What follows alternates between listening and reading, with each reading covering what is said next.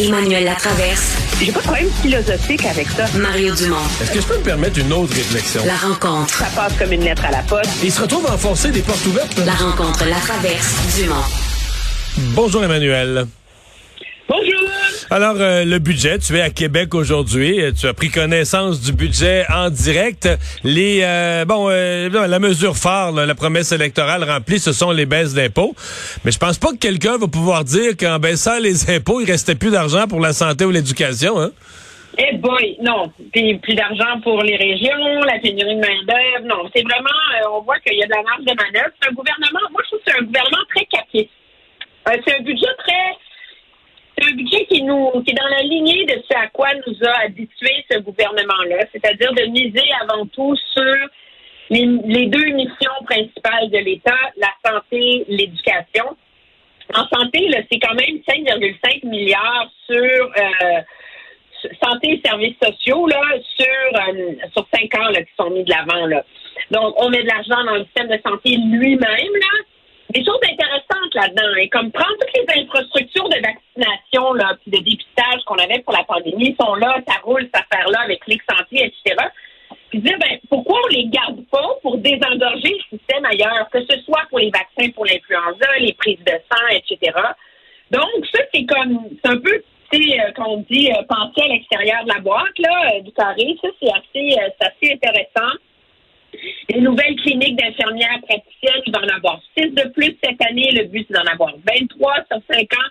Donc, euh, le gouvernement met, met beaucoup d'argent là, euh, là-dedans, puis aussi poursuit là, son offensive sur les soins aux aînés avec euh, 316 millions là, dès cette année. Là. Puis oui, on met de l'argent dans les soins à domicile, mais on met aussi pas mal d'argent dans le fait de venir en aide aux euh, résidences pour aînés parce que les RPA sont confrontés à une hausse des coûts, à l'inflation, la hausse des salaires aussi, euh, qui, la, qui rend ça difficile de boucler la fin de mois. Euh, il y en a plusieurs qui ont fermé. C'est un élément essentiel de, de l'aide aux personnes âgées puis de l'appui qu'on leur donne. Donc ça, c'est c'est assez intéressant. Puis à peu près ça, 565 millions de dollars, là, tu sais, dans les personnes vulnérables, là-dedans, tu peux penser santé mentale, itinérance, groupe communautaire, euh, jeunes en détresse. Donc, le gouvernement met beaucoup, beaucoup d'argent là-dedans. Puis, pas mal d'argent aussi euh, en éducation, là, avec 1,5 milliard, là-dedans, il y a de l'argent pour la littératie, le tutorat, des conseillers pédagogiques, de l'aide pour les enfants qui en sont en difficulté, l'argent pour la formation euh, professionnelle, beaucoup d'argent aussi dans les études supérieures dont on parle souvent beaucoup moins. Euh, mais attirer des étudiants étrangers francophones, de l'argent pour la maîtrise du français. Donc, euh, non, c'est un gouvernement qui manque d'argent quand on pense que juste en culture, on met euh, 127 millions par année pendant cinq ans. Non, mais en fait, je reviens à la santé. Quand on regarde les sommes, là, 7,7% d'augmentation du budget de la santé, c'est vraiment énorme. Je comprends que là-dedans, il y a les augmentations de salaire du personnel là, qui ont s'est réservé une, une marge pour ça. Mais quand même, Emmanuel, c'est quand je voyais ça, ça je me dis ça remet en perspective la nouvelle entente fédérale sur la santé. Le M. Trudeau qui va donner au Québec un milliard par année. Je veux dire, ça, ça finance même pas long. Je parle même pas de financer l'ensemble des hôpitaux. Ça finance même pas le début du commencement des nouvelles mesures que le gouvernement ajoute cette année là. Ben, ça finance, je veux dire, par la peau des fesses une partie des mesures. Tu si tu penses, tu si tu prends vraiment dans une optique réduite, là, tu rentres dans leur enveloppe système plus efficace et flexible, c'est 600 millions. Soins aux aînés, c'est 300 millions. Mais euh, la réalité, cependant, c'est que pendant combien de temps est-ce qu'un gouvernement du Québec va être capable de soutenir ce niveau de dépenses-là? Parce que là, la réalité, c'est que la santé, c'est rendu 40% des dépenses de l'État, là. Ah, c'est à un moment donné, euh, je veux dire, c'est, c'est bien beau euh, le renchausser, euh, faire le nécessaire pour euh, euh, remettre ce réseau-là sur euh, sur les rails, mais c'est en train de gruger de plus en plus une part importante des dépenses euh, des dépenses euh, de l'État et de manière absolument spectaculaire. Là. Tu veux me parler aussi de, du volet euh, immigration. Euh, est-ce que là, euh, on a beaucoup de budget pour la, la, la francisation, etc., mais est-ce qu'on on essaie de réconcilier les objectifs nationalistes de la CAQ et à la fois le, Ah le, problème de le problème de main-d'œuvre, le problème de, de, de disponibilité de main-d'œuvre? Mais écoute, c'est assez intéressant parce que beaucoup des mesures en immigration qui sont dans la portion économique du budget et dans la portion euh, lutter contre la pénurie de main-d'œuvre. Donc, c'est comme si c'était un gouvernement qui a toujours refusé d'utiliser les de de voir l'immigration comme un outil pour lutter contre la pénurie de main-d'œuvre, mais là, euh, cette année, euh, on s'y résout là. Donc, c'est sûr que sans surprise, c'est au mois de juin qu'on doit lancer Francisation Québec. Rappelle-toi, c'est le guichet unique. Si t'es immigrant, tu débarques, t'appelles à ce numéro-là, on s'occupe de toi, le français, là. Donc, ça, il y a beaucoup d'argent sur cinq ans.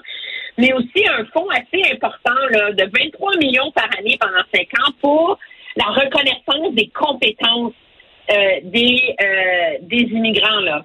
Parce que c'est un problème, bon, on l'a vu avec la sortie, entre autres, euh, de Pierre Poilièvre en fin de semaine sur les compétences des médecins, mais ça vaut pour les enseignants, ça vaut pour les infirmières, ça vaut pour une foule de professionnels, là, qui sont sélectionnés parce qu'ils sont des professionnels par le Québec, mais qui arrivent ici et qui ne peuvent pas travailler.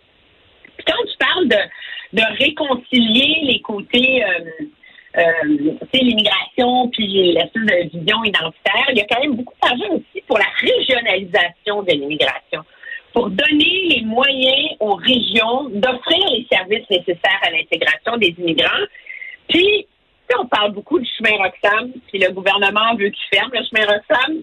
Mais en tout cas, on met de l'argent pour les demandeurs d'asile sur une période de trois ans. c'est comme si on s'attendait pas à oui, hein, ça, ça parle les chiffres des fois. T'as les intentions politiques, quand tu regardes où ils mettent l'argent, puis combien, combien ils en réservent pour différentes, euh, différentes choses, tu comprends que c'est quoi leurs véritables attentes ou leurs véritables pronostics sur ce qui est susceptible d'arriver?